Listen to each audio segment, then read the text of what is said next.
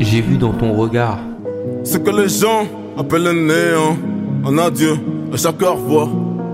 Désolé du retard. J'ai mis du temps dans les océans à noyer ton désespoir.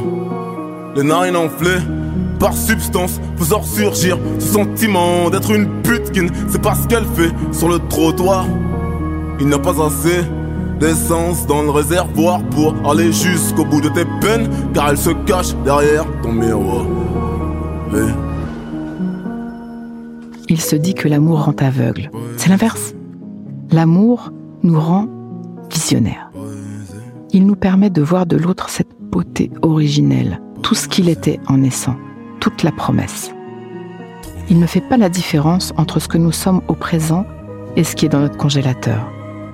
Celui qui tombe amoureux de nous voit non seulement ce que nous sommes, mais aussi tout ce que nous ne sommes plus. Il voit au-delà de l'apparence, notre lumière. Une fenêtre unique s'ouvre sur l'autre quand nous tombons amoureux, et personne ne peut comprendre. Qu'est-ce que tu lui trouves? demande la sœur ou la meilleure amie. Elle ne peut pas comprendre, elle n'a pas vu, parce que sans nos costumes de survie, nous sommes irrésistibles. Je sais ta merveille, nous dit ce regard amoureux, et je veux te réveiller à toi-même. Et celui qui entre en amour nous fait le cadeau de nous refléter cette beauté. Dans un premier temps, parce que hélas, d'autres phases un peu plus compliquées nous attendent dans la relation amoureuse. Celui, celle qui voit notre merveilleux nous aide à le reconnecter. Nous avons pu parfois nous-mêmes perdre le sens de nos talents, de notre beauté, engoncés dans nos costumes de survie. Il est tellement réparateur d'entendre parler de cette lumière quand nous en avions perdu la sensation, parfois depuis des années. L'autre, l'amoureux, se fait le témoin de nos parties perdues et nous aide ainsi à en retrouver le chemin. Aujourd'hui, les neurosciences affectives nous démontrent à quel point nos talents se potentialisent dans un regard bienveillant et qualifiant. Les amoureux savent ça depuis le début? Notre partenaire a vu notre lumière. C'est ce qui l'a rendu amoureux. Il sait ce que nous sommes. Et il va alors passer sa vie à nous inviter à reconnecter. Il va nous demander de revenir à notre essence profonde. Il va venir toucher le nerf.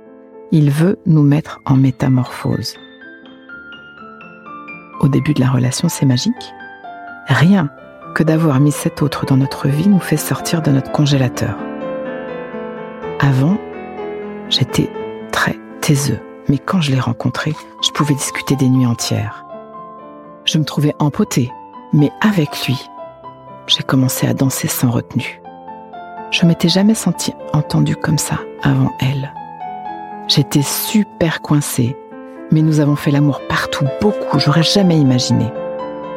L'amour fait son travail. Entendez. Tous ces partages, ces témoignages des débuts de la relation parlent de décongélation spontanée. Juste à te mettre dans ma vie, tout près de moi, je retrouve mes potentiels enfouis, ces qualités dont je m'étais séparée dans l'enfance. C'est une des raisons qui me fait sentir tellement vivant avec toi. Et ça fait partie de la mission du couple.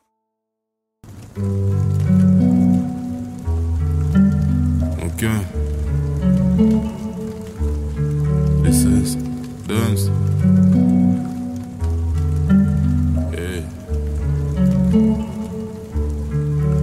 Ma langue sans le cannabis, je fais un cunim avant je le mis des doigts avec lesquels j'ai effrité ma bœuf. Effrité ma bœuf. Et puis de toute façon la vie n'est pas faite pour durer que trop sous le ton car le pétard est allumé, j'attends les cieux. J'attends les cieux. Oh, tous ces gens qui mentent, qui disent te connaître mieux que les autres, mais ne sont pas là quand tu en as besoin. Te ramasse pour que tu te rejettes à nouveau la faute. Ouais, les menteurs, faut ramener les soucis. Je fais la malin, je dépense au demain, au demain, Gucci. Si je te raconte ma vie, tu vas dire dinguerie, mais quelle dinguerie, mais quel enfer. Dans ce disque, y a toute ma vie, y a tout le paradis, y a tout le paradis, mais y a l'enfer. Mais moi, je suis heureux. Avant, j'étais peureux. Est-ce que je suis en feu? En tout cas, je suis heureux.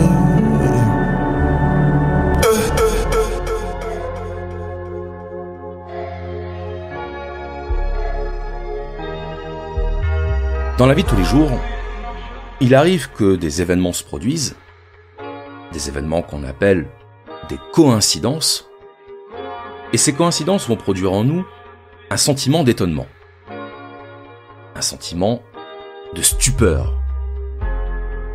Vous êtes assis à la terrasse d'un café, vous buvez votre verre en regardant passer les gens, et là, parmi ces gens, vous reconnaissez quelqu'un avec qui vous étiez à l'école primaire. Incroyable En fait non. Pas incroyable. Surprenant, oui. Au sens où tout ce qui est inattendu quelque chose de surprenant. Mais pas incroyable. Parce que, bah, ça peut arriver. Maintenant, imaginez que la ville dans laquelle vous vous trouvez ce jour-là, n'est pas du tout la ville dans laquelle vous avez grandi. Vous retombez sur cette vieille connaissance dans une autre ville que celle où vous étiez à l'école. Incroyable. Alors non, toujours pas incroyable, mais déjà plus surprenant. En tout cas, suffisamment surprenant pour que vous vous fassiez la réflexion. Et maintenant imaginez que cette vieille connaissance que vous rencontrez par hasard à la terrasse d'un café, imaginez qu'à ce moment-là précis, vous étiez en train de penser à elle. Là, c'est incroyable. Là, c'est incroyable parce que la probabilité pour que ça arrive est extrêmement faible. C'est incroyable non pas parce que l'événement est incroyable, mais parce qu'il était hautement improbable. C'est ça qui rend le hasard plus ou moins remarquable. Son coefficient de probabilité. Et c'est ce caractère improbable de la situation, ce caractère extraordinaire, extraordinaire au sens littéral, au sens de ce qui sort de l'ordinaire, c'est ce caractère improbable qui fait qu'on va naturellement se diriger vers une interprétation finaliste. C'est-à-dire qu'on va rechercher un sens à cette rencontre. Un sens caché. Un sens qui ne peut être que métaphysique. Parce qu'il faut l'intervention d'une force métaphysique pour que les variables de l'équation s'ajustent aussi bien. C'est toujours devant un événement inattendu qu'on se dit que le hasard n'existe pas. Jamais devant un événement attendu. Vous buvez votre verre à la terrasse d'un café, vous ne rencontrez personne que vous connaissez, vous n'allez pas vous dire, tiens, comme par hasard, aujourd'hui je n'ai rencontré personne que je connaissais. Vous allez vous dire, bah oui, c'est normal. Il y a plus de personnes que je ne connais pas que de personnes que je connais. Donc il n'y a pas de raison particulière pour que je m'étonne de ne rencontrer personne que je connaisse. Vous n'allez même pas vous faire la réflexion. Pareil quand une personne vous téléphone, alors que vous étiez en train de penser à elle. Quand on est en train de penser à quelqu'un, et que cette personne nous appelle pile à ce moment-là, ça fait bizarre. On a l'impression d'avoir un pouvoir magique. On a peut-être un pouvoir magique. Allez savoir. Mais le fait est que quand on pense à quelqu'un, et que ce quelqu'un ne nous appelle pas, on ne se fait pas la remarque. On ne fait pas attention au hasard quand le hasard nous met dans une situation ordinaire. D'où cette situation où, s'il ne se passe rien, on ne pense pas au hasard. Et s'il se passe quelque chose, c'est que le hasard n'existe pas. C'est le serpent qui se mord la queue. Et puis il faut ajouter autre chose, qui est que le hasard, on l'interprète toujours en référence à soi-même. ce sont les hasards que nous vivons personnellement qui ont du sens à nos yeux. Parce que quand on vit une situation hasardeuse extraordinaire, on a la sensation que tout l'univers s'est mobilisé pour nous. Qu'il s'est mobilisé pour converger à ce point précis. On a l'impression d'être littéralement le centre de l'univers. Donc qu'est-ce que vous allez dire quand vous allez faire l'expérience d'une coïncidence? Vous allez dire, c'est un signe. C'est le destin.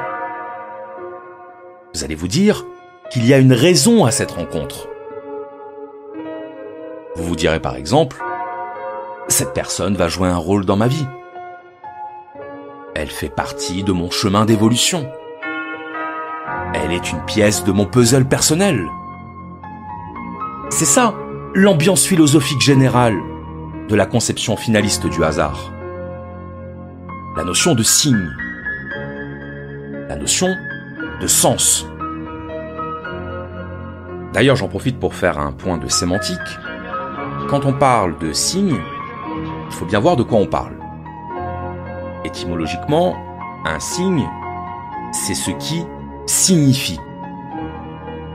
Autrement dit, un signe, c'est ce qui est porteur d'une signification. Et le mot signe est intéressant parce qu'un signe, c'est aussi un geste. Faire un signe de la main, un signe de la tête, c'est envoyer une information à quelqu'un.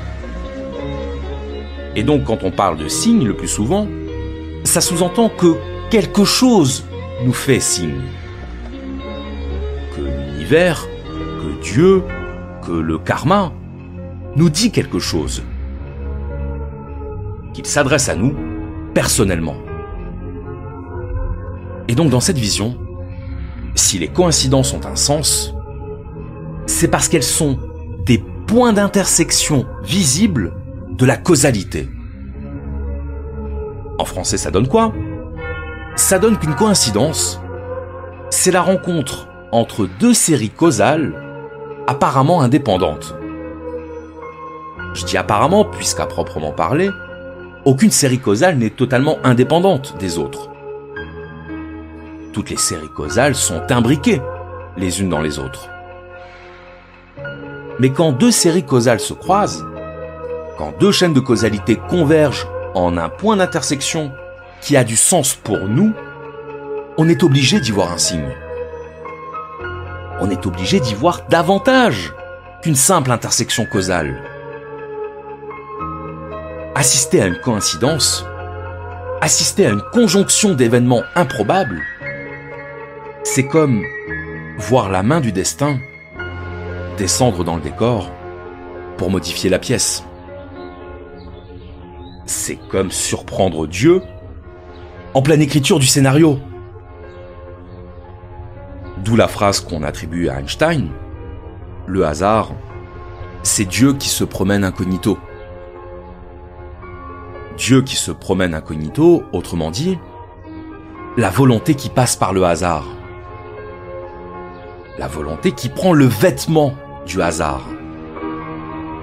Ainsi, Dieu est couvert. Hegel voyait le monde comme un déploiement. Déploiement de la matière, déploiement de la vie, déploiement de l'esprit. Il était convaincu que la raison guidait le réel. Et donc que l'histoire avait un sens.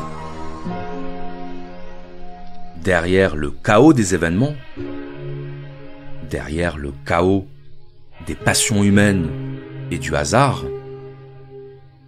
il y a une logique.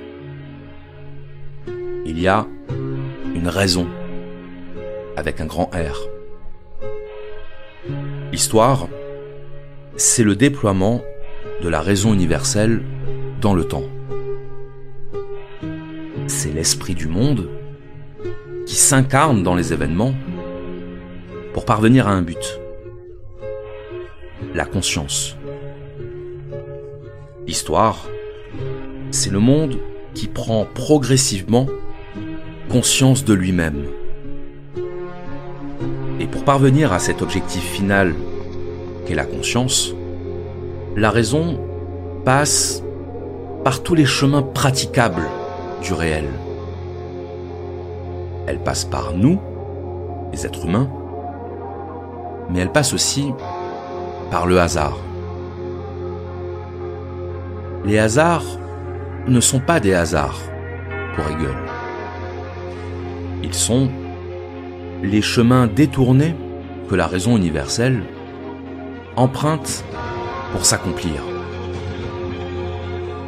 Le hasard, c'est la raison universelle qui trébuche et qui, en trébuchant, se fait remarquer.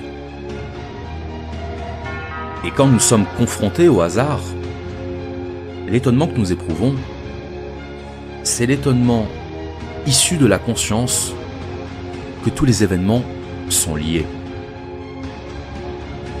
C'est une piqûre de rappel de l'interdépendance des éléments du monde. L'étonnement dû au hasard, c'est le claquement de doigts devant nos yeux qui nous dit Sois attentif. Sois attentif car le monde te parle. Il te parle en permanence. Tu ne l'entends pas la plupart du temps car tu es trop occupé. Ta conscience est affairée tout le temps. Mais si tu lèves les yeux, ou si tu tends l'oreille, tu entendras le monde en train de s'adresser à toi. Tu verras le monde en train de s'accomplir sous tes yeux. Et si tu y plonges toute ta conscience, tu deviendras toi-même le monde qui s'accomplit. Et s'il faut, pour attirer ton attention, t'envoyer des signes, s'il faut te faire signe, le monde t'enverra des signes. Et ne te demandera rien d'autre qu'un sourire quand tu les percevras.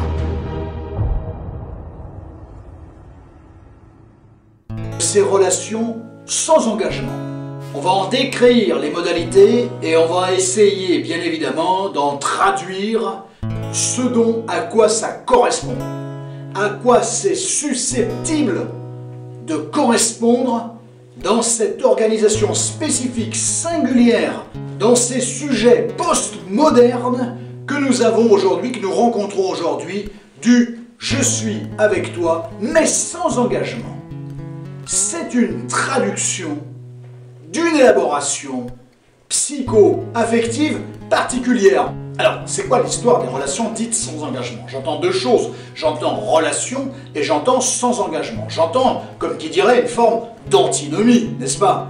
C'est quoi une relation sans engagement? Ok, on est en relation. Ok, on se plaît ou du moins on se déplaît pas. Ok, on est dans l'agrément. Ok, on vit le moment au présent. Ok, on s'éclate en ce moment. Ok, c'est génial ce qu'on vit. Ok, j'aime bien être avec toi. Mais, c'est un mais. Mais, je conçois pas de m'engager. Je fais pas de plan sur la comète. J'ai pas des sentiments débordants pour toi. Il n'y a pas de parole d'engagement. Il n'y a pas de SMS enflammé.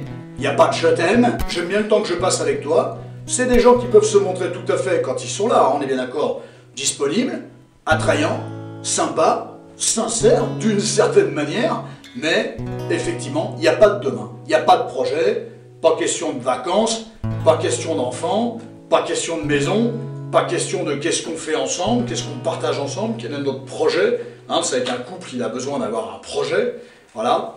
Pas question de projection. On fait ce qu'on a à faire. C'est sympa, mais je m'engage pas. La relation est basée sur le ici et maintenant.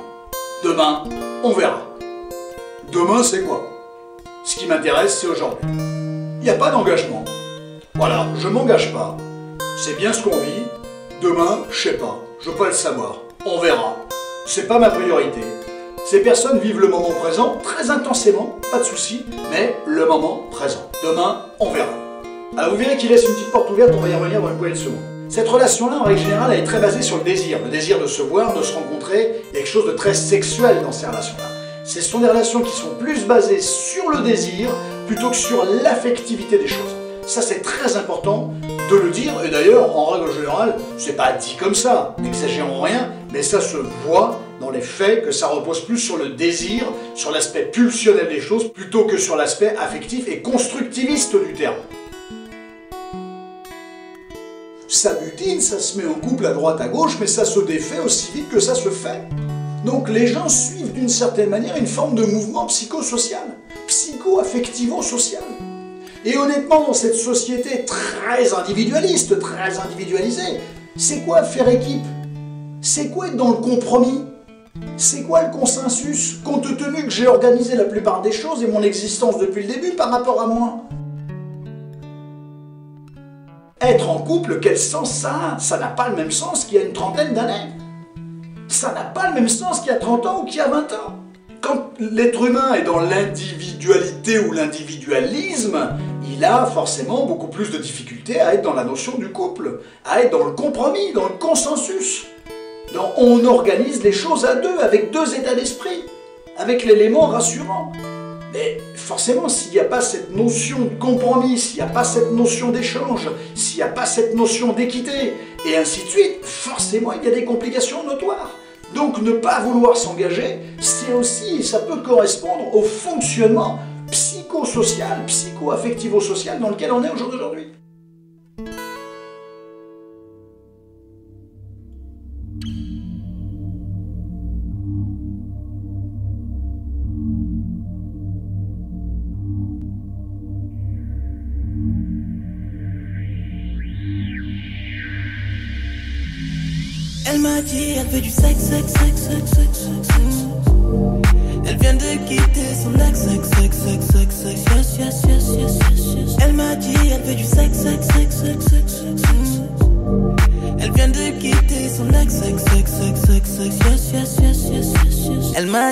Je sois riche pour elle. Concentre-toi, ne parle pas, hey. Moi j'aime ça, moi j'aime ça, babe. Voulez-vous coucher avec moi? Elle m'a dit, elle veut que je sois riche pour elle. Des jolies nanas, des femmes de mes rêves. On fait la mala comme ça que soleil. Voulez-vous coucher avec moi? Elle m'a dit, elle veut du sexe, sexe, sexe, sexe, sexe, sexe. Elle vient de quitter son ex, sexe, sexe, sexe, sexe, sexe, yes, yes, yes, yes, yes, yes. Elle m'a dit, elle veut du sexe, sexe, sexe, sexe, sexe, sexe.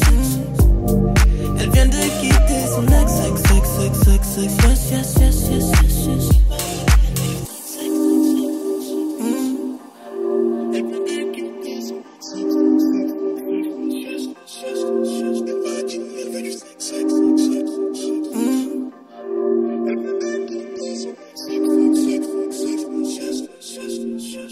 Amandine aujourd'hui me demande comment savoir si c'est le bon. Le bon. Des papillons dans le ventre, une collection de moments inoubliables, cette sensation que tout est possible. Quel délice de tomber amoureux. La morsure du manque lorsque l'autre n'est pas là, ton cœur qui bat. La vie qui s'invite à flot, flot d'idées, de surprises, de désirs, de plaisirs, d'oser. Quelqu'un, une main céleste, a comme passé un trait de stabilo fluo sur le fil de ton quotidien. Il est plus. Plus émotionnel, plus chargé, plus joyeux, plus lumineux, plus anxieux, plus vivant, plus. Il est plus parce que l'autre. Et cette question arrive, qui est là même parfois bien avant la sensation amoureuse, bien avant le sentiment. Est-ce l'homme de ma vie? Est-ce la femme de ma vie? Au-delà de mélanger nos jours et nos nuits, au-delà de la fête des corps et des cœurs, allons-nous mélanger nos destins? Allons-nous mélanger nos vies? Allons-nous mélanger nos familles? Allons-nous mélanger nos chromosomes? Allons-nous faire couple ensemble? Allons-nous continuer en couple? Au début de la relation et dans des moments de doute, les amants se posent tous. Cette question. Est-ce le bon? Est-ce la bonne?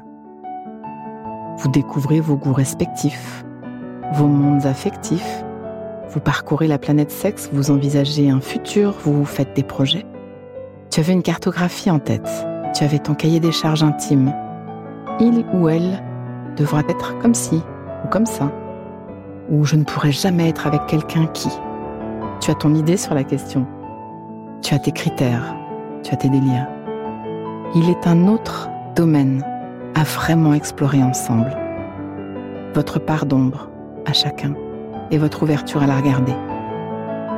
La base fondamentale pour le couple est votre capacité, la tienne et celle de ton partenaire, à regarder ses ombres et à danser avec elles, en authenticité, en vulnérabilité, qu'il s'agisse de vos ombres propres, vos ombres à chacun, ou celles qui naîtront dans la relation elle-même, parce qu'inévitablement, vous aurez à les accueillir dans les différentes saisons du couple. Le couple est voué à accueillir sans relâche, les unes après les autres, les secousses de la vie. Il n'y a pas de couple sans crise. Elles sont naturelles, elles sont organiques, elles sont même bienvenues à plusieurs égards. La question est de savoir à quel point vous vous engagez à embrasser les mouvements sous-marins de la relation. La seule question à te poser, Amandine, à quel point partenaire et toi êtes-vous prêts à mettre au travail ce qui va s'accueillir dans le couple pour le meilleur et pour le pire? Êtes-vous juste de joyeux consommateurs de momentum agréable? Non, mieux qu'agréable, délicieux. Ou êtes-vous d'accord avec l'idée que certaines journées à deux seront moins fun voire même confrontantes, ou ennuyeuses, ou tristes? Parce que nos biographies à chacun vivent dans chacun de nos pas, et qu'elles sont réveillées intensément dans la cellule couple. Il est là le vrai pour le meilleur et pour le pire. Et il faut beaucoup d'intelligence amoureuse pour dépasser. Il y aura des jours, même si ça te paraît impossible à imaginer dans les premiers temps de l'amour, il y aura des jours où il faudra décider d'aimer, choisir d'aimer. Il y aura des jours où ça ne coulera pas de source. Et c'est pas grave.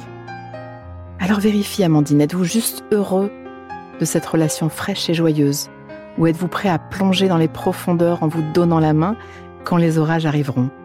Parce qu'ils arriveront, inexorablement. Pendant la phase romantique, très peu de couples se posent cette question.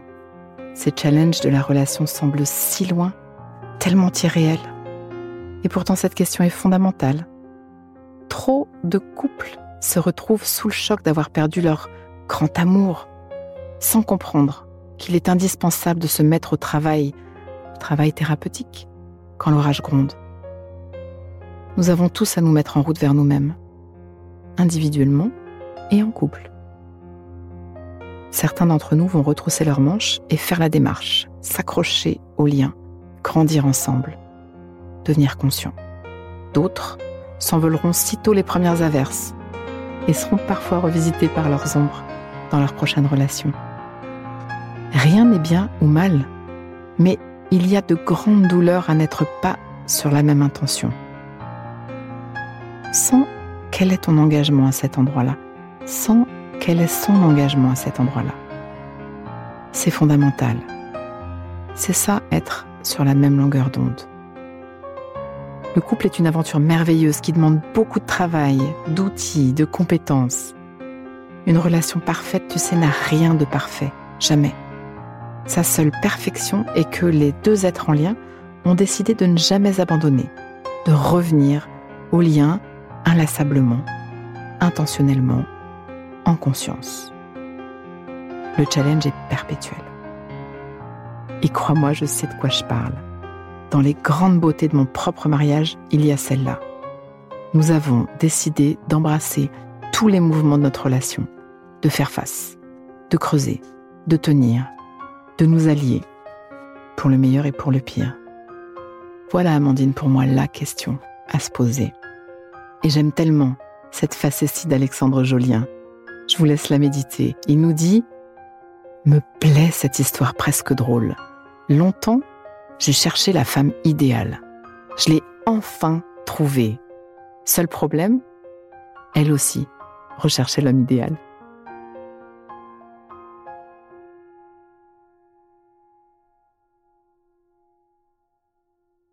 Mais moi je suis heureux.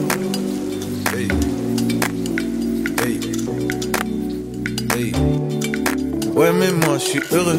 Noche je roule ma bœuf. Musique je roule un peu. Madeleine deux semaines sur deux. Je suis sur la capitale. Ça se chine en numérique. Ça se ken en digital. Ça commande un Uber Eats. J'ai cédé au capital. Prince qui m'appelle de BX. Veut faire du son des bêtises. Putain je suis chaud sur Bruxelles. Eh, eh, eh. Je plus jamais en S. Je plus jamais en S. Plus jamais en S, non. This is la best. Je plus jamais en non. Je plus jamais en non. Je plus jamais en non. Je plus jamais en non. Je plus jamais en non. Je plus jamais en. She this is la ouais. Je plus jamais en S, non. Je plus jamais en S, non. Je plus jamais en S, non. Je plus jamais en S. Plus jamais en S. Je serai plus jamais en S.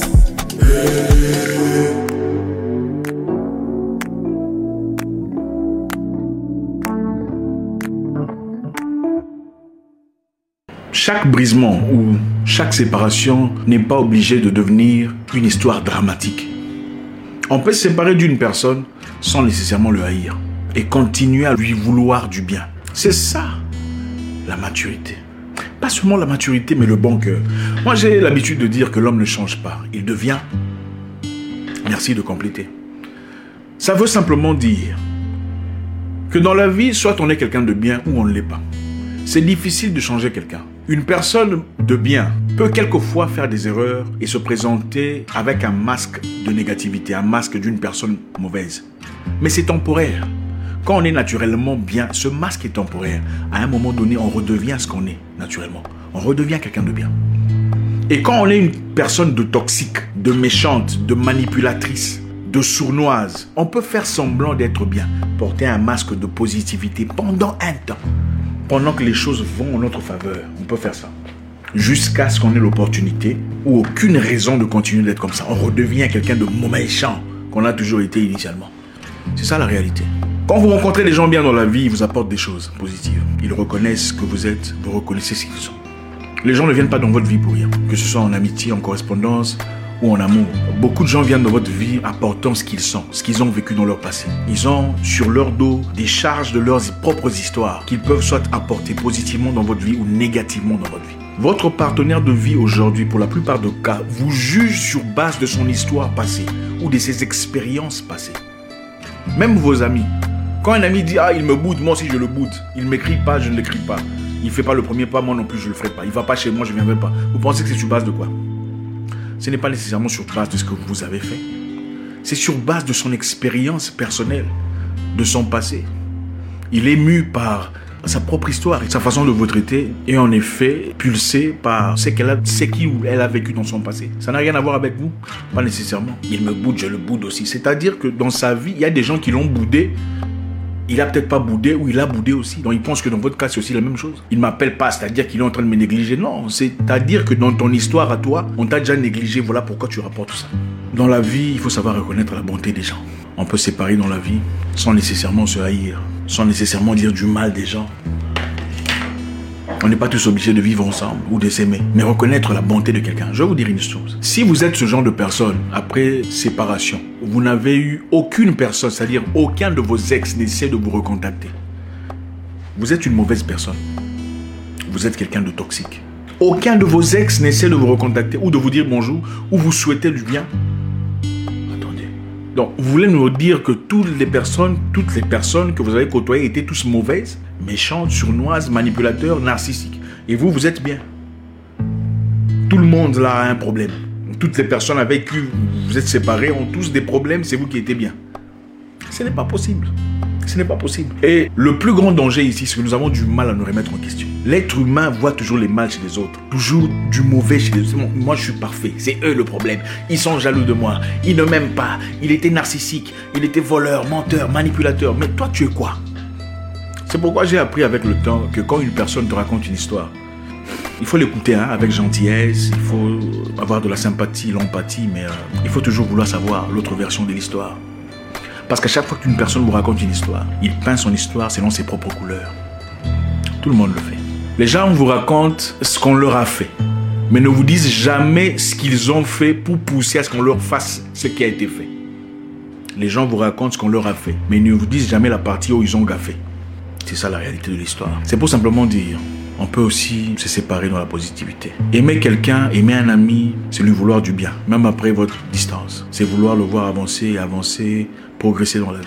Quand vous commencez à le vilipender, ah d'ailleurs, lui il est comme ça, lui il se prend pour la tête du je sais pas quoi, il croit qu'il est meilleur que tout le monde. Tu n'as jamais aimé cette personne. Tu es un égoïste. Tu es un mauvais, un méchant, un sournois. Tu peux te séparer avec quelqu'un au nom de l'amitié que vous avez partagée dans le passé et lui vouloir du bien. Mon cher, on sera à distance. Mais que Dieu te bénisse. Tu vas pas dire, bon voilà, euh, puisque le malheur lui arrive, il a toujours été comme ça qu'il meurt. Non. De même pour une personne avec qui vous avez été une personne qui a partagé votre vie. Vous pouvez vous dire, moi ça m'est déjà arrivé, hein. Une femme m'a déjà dit, écoute, si tu seras heureux loin de moi, eh bien je l'accepterai. Mais je veux que tu sois heureux. Et ça m'a beaucoup touché.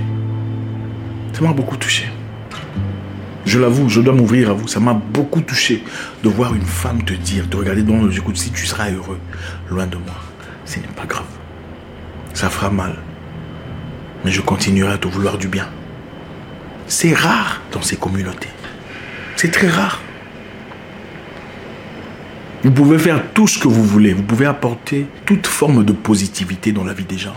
Mais quand vous vous séparez, pour quelconque raison, vous devenez le diable le méchant, l'égoïste, le prétentieux, l'orgueilleux. On oublie tout ce que vous aviez fait, tout ce que vous leur avez apporté comme positivité, comme contribution, comme progrès, comme idée, comme innovation. Tout on efface. Ah, lui, d'ailleurs, leur famille. C'est toujours... C'est incroyable.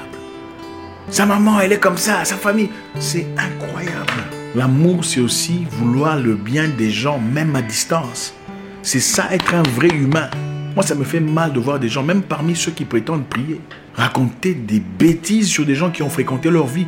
C'est choquant. Comme je vous l'ai dit dans le passé, vous voulez connaître quelqu'un, écoutez comment il parle d'une personne avec qui ils sont en conflit. Surtout une personne proche, une personne autrefois proche avec laquelle ils sont en conflit aujourd'hui. Écoutez comment il parle de cette personne. C'est ça sa vraie identité. C'est comme ça qu'il parlera de vous quand vous aurez des problèmes. Écoutez comment votre prétendu futur mari parle de son ex. Ou d'une femme parle de son ex copain. C'est ça son identité. Vous voulez me dire quoi? C'est vous qu'elle aime mieux. Ou si ça ne marchait pas avec vous, bon, vous serez l'exception. N'importe quoi. Il y a des choses qu'on ne peut malheureusement pas camoufler. L'identité d'une personne se reflète toujours. Tu peux le cacher, le camoufler comme tu veux. Mais il y a des moments. Pour une personne intelligente. Cette personne est manipulatrice. Au fait, c'est elle le problème. Voilà comment elle essaie de jouer à ces jeux. L'un des plus grands problèmes que nous avons aujourd'hui, c'est l'hypocrisie. L'hypocrisie dans toutes ses formes. L'hypocrisie parmi ceux qui prient, chose qui est accablant. L'hypocrisie parmi ceux qui ne prient pas. L'hypocrisie parmi les amis, les fausses amitiés, les fausses correspondances, les faux amours, c'est incroyable. Aimer quelqu'un c'est lui vouloir du bien, même si vous vous séparez. C'est ça ce qu'un humain fait. Bref, je commence à croire qu'il y a des gens qui ne sont même pas des humains. Un humain ne peut pas vouloir le mal ou la peine d'un autre. Ça ne se fait pas, ce n'est pas normal. Tu as un problème psychologique, il faut te faire soigner. Quand une personne a traversé ta vie et qui ne t'a pas fait de mal destructrice, des choses violentes, tu ne peux pas lui vouloir du mal. D'abord, la question que vous allez vous poser aujourd'hui, que chacun se pose la question. Combien parmi mes ex me recontactent? Pas pour nécessairement vouloir être avec toi, mais hey, salut, tu vas bien, j'espère que tu vas. Combien? Bon, aussi, il faut compter combien d'ex tu as eu, hein, ça aussi. Il faut pas dire un me contacte parmi, tu en as eu 120. C'est rien. Oui, il y a des gens qui en ont eu 120. Bon, pas 120, peut-être 60 ou 40. Mais bon, on nous dit toujours, on nous dit toujours 3. C'est toujours 3. J'ai connu 3. Même si c'était 74. Bon, on connaît, on connaît le système. On dit que c'est 3, vous multipliez toujours ça par... Bon, on en parlera prochainement sur combien il faut multiplier pour connaître la vérité. Toutes les personnes avec lesquelles vous êtes séparés ne sont pas obligées d'être vos ennemis. Un ennemi est différent d'une personne qu'on garde la distance. C'est pas la même chose. Quand moi, moi, moi, il y a un truc, euh, l'univers où le Créateur a placé en moi. Je n'oublie jamais le bienfait de quelqu'un, même si je ne l'aime plus. Jamais. Autant je parlerai de sa négativité si j'en parle, je mentionnerai toujours sa positivité. Je ne sais pas comment j'ai été créé, ça fait, ça fait bizarre. Merci infiniment. J'espère qu'on a appris quelque chose aujourd'hui. Ça sert à rien de nous crier Oh Seigneur, Seigneur, si beaucoup vont aller en enfer. Ce n'est pas tous ceux qui disent Seigneur, Seigneur qui hériteront le royaume des cieux. Attention, c'est dans les actes, dans les actions. Ce n'est pas aller adorer, crier Oh Jésus, tout ça. Non. Comment tu traites le voisin, le frère de ton mari, la sœur de ton mari, les parents de tout Comment tu traites ces personnes? Quel est ce genre de relation que tu entretiens avec des gens autrefois proches? Faut pas être hypocrite. Si ça fait mal, il faut en parler. Trouver une solution. La vie est courte. Donne-moi ton cœur, baby, ton corps, baby. Donne-moi ton bon vieux funk, ton rock, baby, so baby. Chante avec moi, je veux une femme like you pour m'emmener au bout du monde, une femme like you. Hey. Quand tu chantes, j'oublie, j'ai plus le moindre souci, j'ai le mal qui fuit. Tu donnes sens à ma vie et puis je sais pas qu'est-ce qui se passe. T'as ce regard dans la face qui me ramène à la case départ là où je suis parti, nous ramène à la soirée du bar où on est sorti. Et c'est cette même complicité qui s'installe quand on est sur la scène et qu'on vit sous la même étoile. Quand ta voix croise la mienne, j'ai ta soul dans mes veines, que mon vibe coule dans les tiennes. Femme, t'es belle et quand tu chantes, t'es sexy. Flash sur elle, rockstar baby. Donne-moi ton cœur, baby, ton corps, baby. Donne-moi ton bon vieux funk, ton rock, baby, ta show, baby. Chante avec moi, je veux une femme like you pour m'emmener au bout du monde, une femme like you. Hey. Donne-moi ton cœur, baby, ton corps, baby. Donne-moi ton bon vieux funk, ton rock, baby, ta show, baby. Moi, je veux un homme like you. Bad boy, tu sais que tu me plais, un homme like you. Hey. Donne-moi ton cœur, donne-moi ton corps, donne-moi ta show, ton rock and roll. Je veux une femme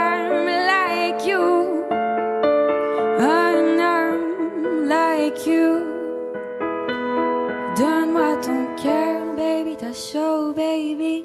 Donne-moi ton bon vieux funk, ton rock, baby, ta show, baby. Chante avec moi, je veux une femme like you pour m'emmener au bout du monde. Une femme like you, hey.